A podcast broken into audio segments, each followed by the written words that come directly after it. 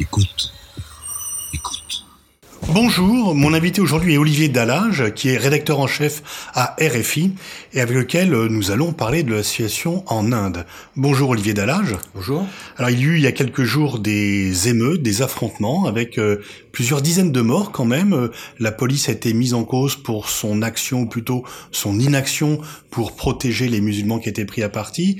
C'est une série d'événements qui venaient ponctuer, à l'occasion aussi de la visite du président Trump. Pouvez-vous dire quelles ont été les qui, dans la période récente, ont conduit à cette situation extrêmement inquiétante pour euh, le vouloir vivre ensemble au sein de l'Union indienne. Ça dépend où on place le curseur, mais moi je le placerai à la réélection de Narendra Modi pour un second mandat, avec un nombre de députés supérieur à celui du premier mandat, puisqu'il avait déjà la majorité absolue, mais en avril-mai de l'année dernière, donc il y a presque un an, il est revenu avec euh, une nouvelle législature mieux ancrée euh, au Parlement. Et d'emblée, il a pris des mesures euh, fortes qui correspondent au programme du BJP et d'une manière générale des nationalistes hindous. Dès le 5 août, on a révoqué le statut d'autonomie du Cachemire, qui faisait l'objet d'un article de la Constitution indienne, l'article 370, c'est de très longue date un projet des nationalistes hindous. Il faut rappeler que le Cachemire était le seul État indien, je dis était parce que ça n'est plus un État euh, à majorité musulmane. Et puis, euh, dans la foulée, il y a eu un registre des citoyens dans l'État d'Assam, dans le nord-est.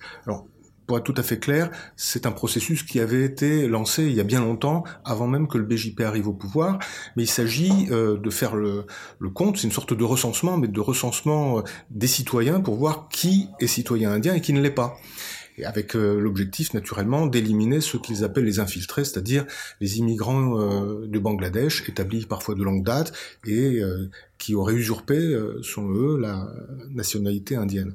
Et au bout du compte, quand l'exercice a été terminé, au mois de septembre, on a découvert que 1 million c'est-à-dire presque 2 millions d'habitants d'Assam qui se croyaient indiens, ne l'étaient pas au vu de ce nouveau registre. Et donc étaient apatrides donc n'étaient plus indiens. Euh, sachant que pour beaucoup d'entre eux, euh, ils, ils, estiment n'avoir jamais eu d'autre nationalité, euh, leurs parents peut-être, mais dans, dans l'esprit, je dirais des autres, ce sont en fait des Bangladais à rejeter au Bangladesh. Mais dans l'intervalle, on a construit des camps de, oui, qu'on peut appeler des camps de concentration, parce que c'est bien de ça qu'il s'agit, pour mettre les immigrés illégaux. Simplement, ce qui n'avait pas été prévu, c'est que euh, la majorité de ces 1,9 million ne sont pas des musulmans, mais des hindous. Donc ça a posé un problème euh, politique euh, au BJP, qui a beaucoup perdu en soutien en Assam à la suite de ce décompte. Et puis, il y a eu un amendement à la loi sur la nationalité, euh, qui a été adopté à la mi-décembre par les deux chambres du Parlement.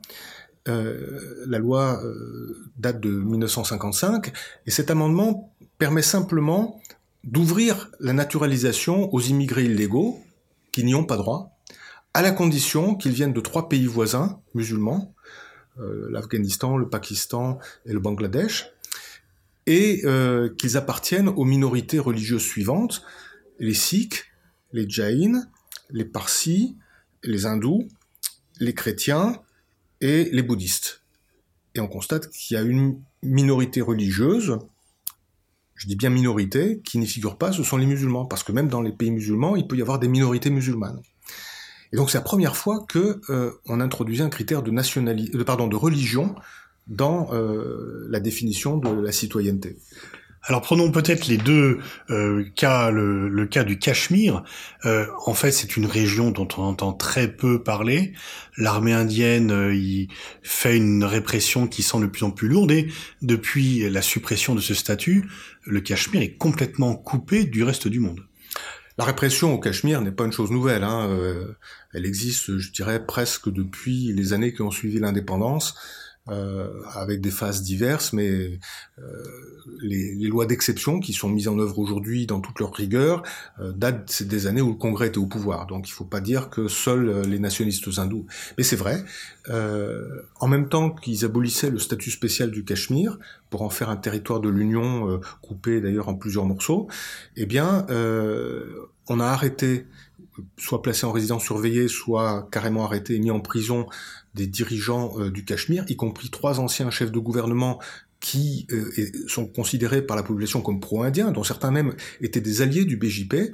L'Internet a été coupé, Bon, il a finalement été rétabli, euh, mais avec un accès très limité à différents sites, et la téléphonie mobile réduite à pas grand-chose. Et donc, pour l'instant, on se retrouve maintenant, sept mois après, avec toujours une région qui vit euh, pratiquement au ralenti, parce que, bien entendu, euh, il n'y a pas d'échange avec le monde extérieur et devant euh, un silence quand même relativement assourdissant du reste de la communauté internationale, puisque on ne peut pas dire que les protestations euh, euh, de l'Union européenne, de la France ou des pays musulmans d'ailleurs soient extrêmement vigoureux. On va commencer par les pays musulmans. C'est là quand même que le savoir-faire de Modi, qui pendant les cinq années de son premier mandat a cultivé des relations, notamment avec les pays du Golfe, pour isoler le Pakistan, ont donné des résultats. Bien sûr, l'organisation de la conférence islamique a critiqué euh, l'Inde sur le Cachemire, mais je veux dire, c'est une logomachie habituelle qui n'a pas de conséquences pratiques. Euh, Angela Merkel, quand elle est venue à New Delhi, a fait des remarques publiques sur le Cachemire, mais sans aller très loin. Et quand euh, Emmanuel Macron a reçu à l'occasion du G7 Narendra Modi euh, au château de Chantilly. Il a été très brièvement question du Cachemire, mais sans qu'on sache trop euh, ce qui s'est dit. En réalité, bien entendu, euh, les grandes puissances évitent de froisser l'Inde, qui, reste malgré tout un partenaire prometteur, même si la situation économique n'est plus ce qu'elle a été ces dernières années. Et, est-ce que la Chine a tenté d'utiliser cette, euh, ce, cet épisode pour mettre en difficulté Narendra Modi? Absolument, euh, sans attacher beaucoup d'importance à la contradiction qu'il y avait par rapport à leur propre Ouïghours. Mais euh, la Chine, euh, qui soutient très fort le Pakistan dans les instances internationales, a essayé de faire discuter du Cachemire au Conseil de sécurité. Et c'est la France qui a bloqué euh, cette tentative. Donc oui, la Chine euh, a appuyé le Pakistan, le Pakistan qui naturellement euh, tire parti de la situation, mais sans grand résultat parce que la situation propre du Pakistan ne lui donne pas beaucoup de levier non plus. Alors donc là, avec aussi ce, ce changement sur la nationalité, Narendra Modi, est-ce qu'il risque pas de mettre euh, euh, fin à une cohabitation qui, quand même, bon an mal an, tenait bien entre musulmans et hindous Est-ce qu'il y a vraiment une volonté de Narendra Modi de changer la société indienne et d'y instaurer une suprématie pour les hindous au détriment des musulmans? Et tout à fait, c'est le vieux projet des nationalistes hindous, ce qu'on appelle l'hindutva, l'hindouité, qui est un projet qui remonte aux années 20 et qui consiste à dire que euh, l'Inde est hindoue. Et d'ailleurs, même les musulmans et les chrétiens sont des hindous dont les ancêtres ont été convertis, c'est juste un petit vernis, et euh, il suffit de les reconvertir. Mais s'ils veulent vraiment rester chrétiens ou musulmans, il n'y a pas de problème à condition qu'il le fasse discrètement et qu'il ne cherche pas à vouloir jouer un rôle euh, concurrent de celui des hindous. Sikh et Jain euh, et bouddhistes sont considérés d'ailleurs par les nationalistes hindous comme des hindous eux-mêmes, ce qui n'est pas du tout leur point de vue, mais comme ce sont des religions qui sont nées sur le sol indien, des religions indigènes, euh, sans jeu de mots, eh bien, elles ont droit de citer. En revanche, l'islam et le christianisme sont des religions allogènes et donc ne sont que tolérées et encore à condition de marcher à l'ombre. Si on remonte aux origines historiques, le but euh, du leader de l'indépendance du Pakistan, Jinnah, était de dire qu'il fallait un État pour les musulmans et que les musulmans ne seraient pas en sécurité dans un ensemble directement issu de l'empire panique des Indes. Alors que le projet politique tant de euh, Nehru que de Gandhi était de dire que l'Inde, l'Union indienne était un ensemble multiculturel, multiethnique, multireligieux euh, qui pouvait accueillir les différentes parts de la société indienne. Est-ce que c'est pas ce projet de Nehru et de Gandhi qui est taillé en place par Modi aujourd'hui. Bien entendu. Et d'ailleurs, Nehru est responsable de tous les maux de l'Inde actuelle, euh, si l'on en croit le gouvernement et la presse euh, qui soutient ce gouvernement. Euh, en réalité, en effet, il y avait deux partisans euh, de la théorie des deux nations, il y avait Jinnah et la Ligue musulmane, et puis il y avait Savarkar, l'inventeur du concept d'hindouité, qui lui aussi pensait qu'il n'y avait pas de place pour euh, ces deux religions cohabitant dans le même pays. Et donc euh, aujourd'hui, en s'abritant derrière l'idée que eux défendent une laïcité réelle là où le Congrès a défendu en fait une politique d'apaisement pour avoir des voix musulmanes. Euh, il y a un détournement des mots, mais bien entendu, il s'agit de faire de l'Inde un État hindou, ce qu'ils appellent Hindu Rashtra. Euh, simplement, ce qui est assez frappant, c'est que pour l'instant en tout cas, euh, le gouvernement BJP, dirigé par Narendra Modi et son bras droit Amit Shah, qui joue un rôle de plus en plus important, a réussi à progresser dans cette voie sans que les institutions et la Constitution aient été modifiées. C'est-à-dire qu'on n'a pas eu besoin d'un changement de Constitution pour changer radicalement la façon dont les choses se passent actuellement en Inde. Mais est-ce que c'est un pourquoi le parti du Congrès euh, ne réagit pas euh, Est-ce qu'il est vraiment usé par les accusations de corruption euh, qui pèsent sur lui, par le fait qu'on en est à la troisième génération de Gandhi qui n'a pas su se régénérer? Est-ce que finalement Modi a vraiment un boulevard ouvert devant lui ou est-ce qu'il y a des résistances, alors soit au niveau politique pour le parti du Congrès, soit dans la société civile?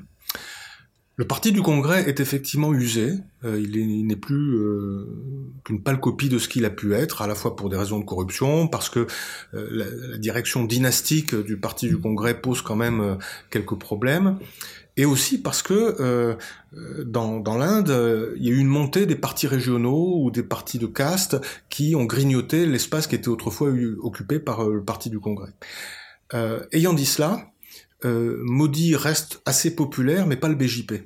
Le BJP euh, a perdu, euh, après avoir gagné initialement pas mal d'États, les est en train de les perdre les uns après les autres. Et le plus frappant, c'est que à l'automne dernier, en novembre-décembre, ils ont perdu l'État du Maharashtra, qui est l'un des plus importants, c'est celui dont Bombay est la capitale, qu'il dirigeait depuis longtemps en alliance avec un autre parti nationaliste hindou, mais il y a une rupture en fait due au fait que tout simplement le, BJP ne veut pas faire de place à ses alliés. Et donc euh, il y a eu un renversement d'alliance. Mais du coup le BJP a perdu énormément de prestige et de pouvoir et il a perdu ensuite les élections suivantes. Les prochaines étapes à suivre sont celles du Bengale occidental qui est un autre grand état important qui est dirigé par une femme énergique Mamata Banerjee une dissidente du Congrès qui se présente comme l'une des têtes euh, de proue de, de l'opposition à Narendra Modi. Donc en fait euh, Modi n'est pas en situation aussi euh, solide que ça, d'autant qu'en effet, d'une part, des États euh, indiens une coalition de partis d'opposition euh, régionaux, le Congrès, etc., ont déjà décidé qu'ils ne mettraient pas en œuvre le recensement qui est prévu et qui permettrait d'appliquer la loi sur la nationalité. Et deuxièmement, parce que la société civile, les étudiants notamment, beaucoup de femmes également, hindous et musulmans, ont euh, manifesté, continuent de le faire, en récitant le préambule de la Constitution, qui est une Constitution laïque. Donc, et ça, je pense que ni Modi ni Amit Shah ne l'avaient vu venir, et ils sont assez sur la défensive, mais ils cherchent à appliquer le modèle qu'ils ont appliqué au Gujarat, c'est-à-dire polariser entre hindous et musulmans, avec l'idée que les violences, au bout du compte, renverront chacun dans leur communauté, et il y a 80% d'hindous et seulement 14% de musulmans. Oui, mais que faire des 200 millions de musulmans qui sont citoyens indiens pour le moment? Et quel est l'avenir que leur promet Modi? Devoir partir euh, pour euh, se réfugier ou juste vivre dans la crainte euh, et avoir des droits minorés par rapport à leurs compatriotes? Oui, c'est ça. C'est qu'ils comprennent la leçon, qu'ils sachent euh, qui est le maître et qu'ils sachent se tenir et rester à leur place. Il s'agit évidemment pas de faire perdre leur euh, citoyenneté indienne à 200 millions d'Indiens. Là, c'est un défi que même Narendra Modi ne peut pas euh, se, se, fixer à lui-même.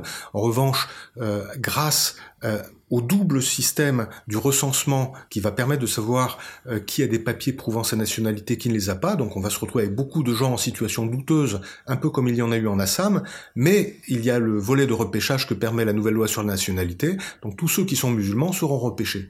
Et donc, bien évidemment, ça ne veut pas dire que tous les musulmans qui ne présenteraient pas leurs papiers, euh, qui sont quelquefois impossibles à trouver, hein, euh, l'état civil, à la, déclarer la naissance à l'état civil, c'est une obligation seulement depuis la fin des années 60.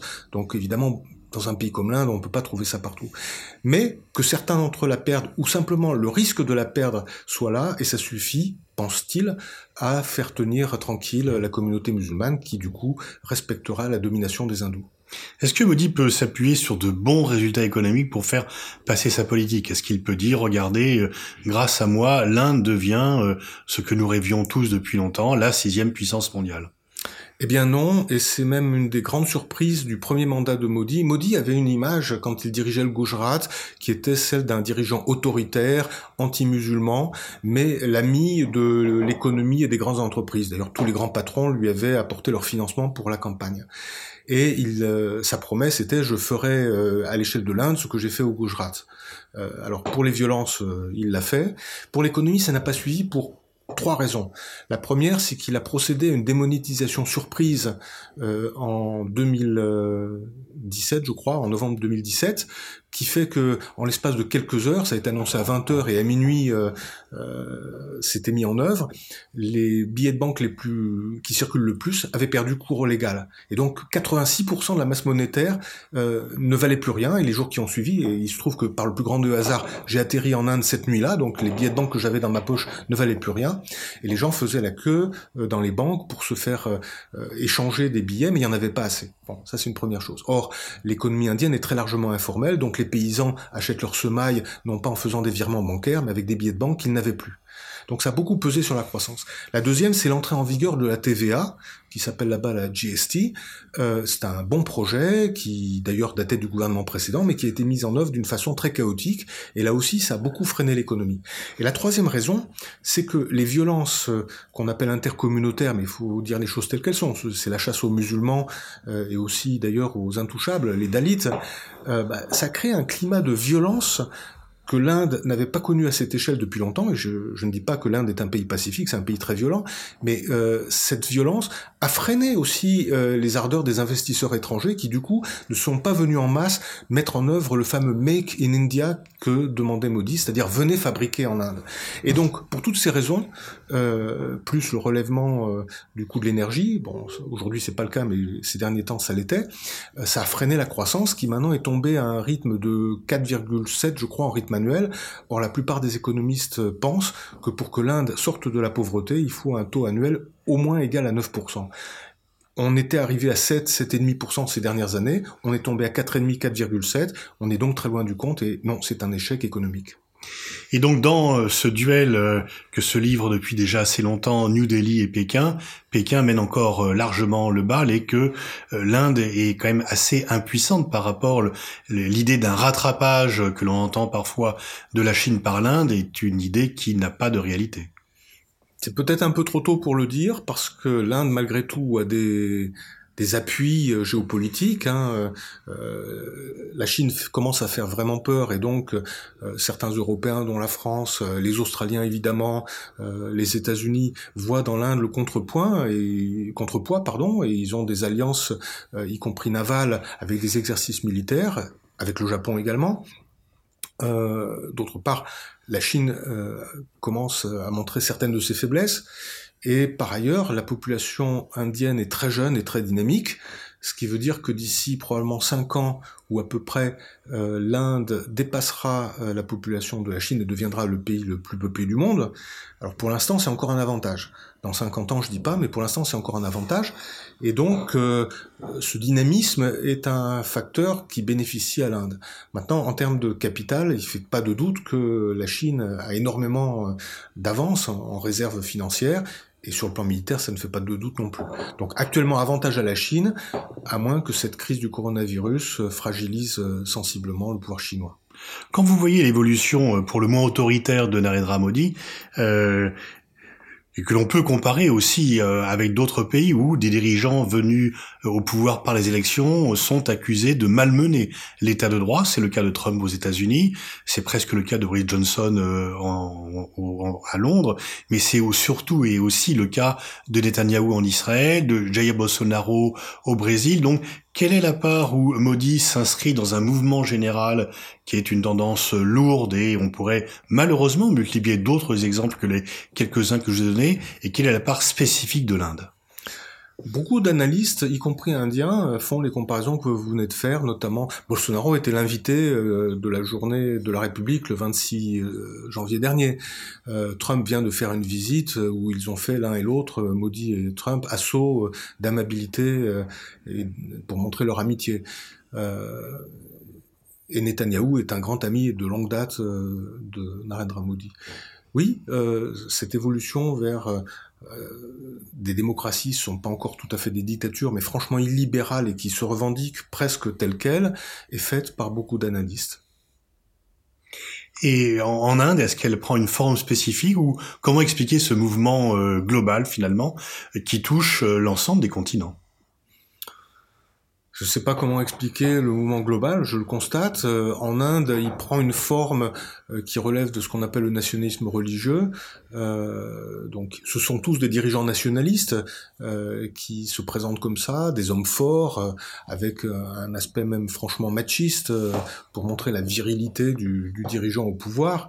je dirais, il peut bien dire lors de la journée des droits de la femme qu'il défend la femme indienne, mais tout son discours est très machiste, y compris à l'époque où il dirigeait le Gujarat, sur son tour de poitrine qui fait 56 pouces, qui montre que c'est un homme, un vrai.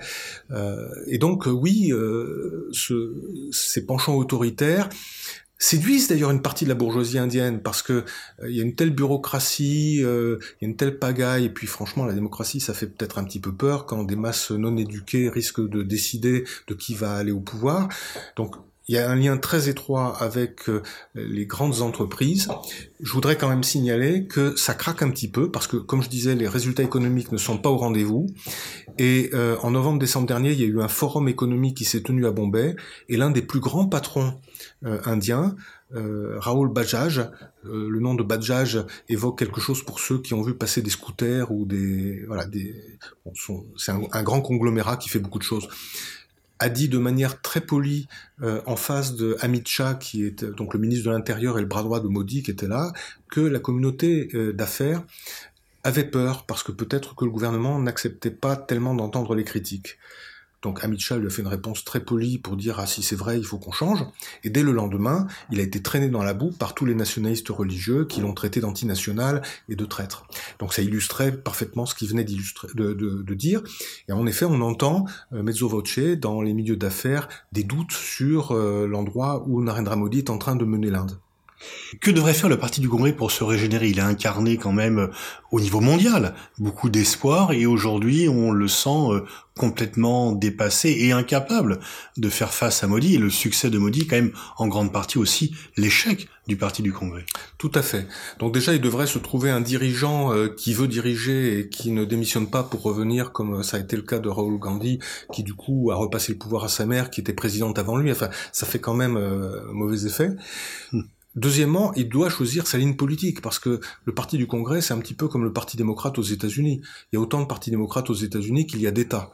Eh bien, c'est pareil euh, au Congrès. Euh, à Delhi, il défend euh, l'Inde nérouvienne, laïque, etc. Mais localement, euh, certains dirigeants du Congrès se comportent comme des nationalistes religieux un petit peu plus modérés que, que ne l'est euh, Narendra Modi. Euh, et donc, on ne sait pas très très bien où ils veulent emmener l'Inde, euh, et d'autant qu'ils n'arrivent pas à s'imposer, ils n'arrivent plus à s'imposer comme le pivot nécessaire de l'opposition.